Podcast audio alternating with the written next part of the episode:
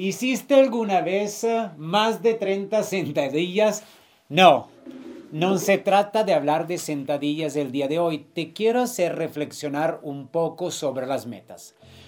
Cuando nos ponemos metas eh, y estamos cerca, cerca de poderla alcanzar, sentimos cansancio, sentimos que nuestra mente nos dice, no se puede.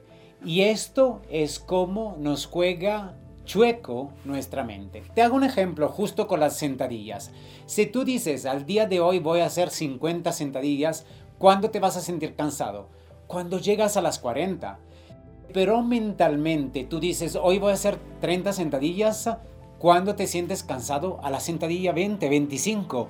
O sea que nuestra mente se programa sobre las metas que ponemos. Entonces, siempre le digo a la gente de empujarse una meta un poquito más alta de lo que quiere lograr, que así no se va a sentir el cansancio, no se va a sentir esta fatiga y no se va a sentir este freno cuando estamos por llegar. Y va a ser más fácil y esto lo vivimos en el ejercicio. Entonces, si yo el día de hoy quiero, no sé, lograr en este mes un millón de pesos de comisiones, bien, voy a ponerme 1.2 millones de pesos de comisiones, que así será mucho más fácil llegar al 1 porque nosotros estamos preparando nuestra mente, nuestro cuerpo, nuestro todo, todo, todo, todo a 1.2. Entonces será fácil alcanzar el 1.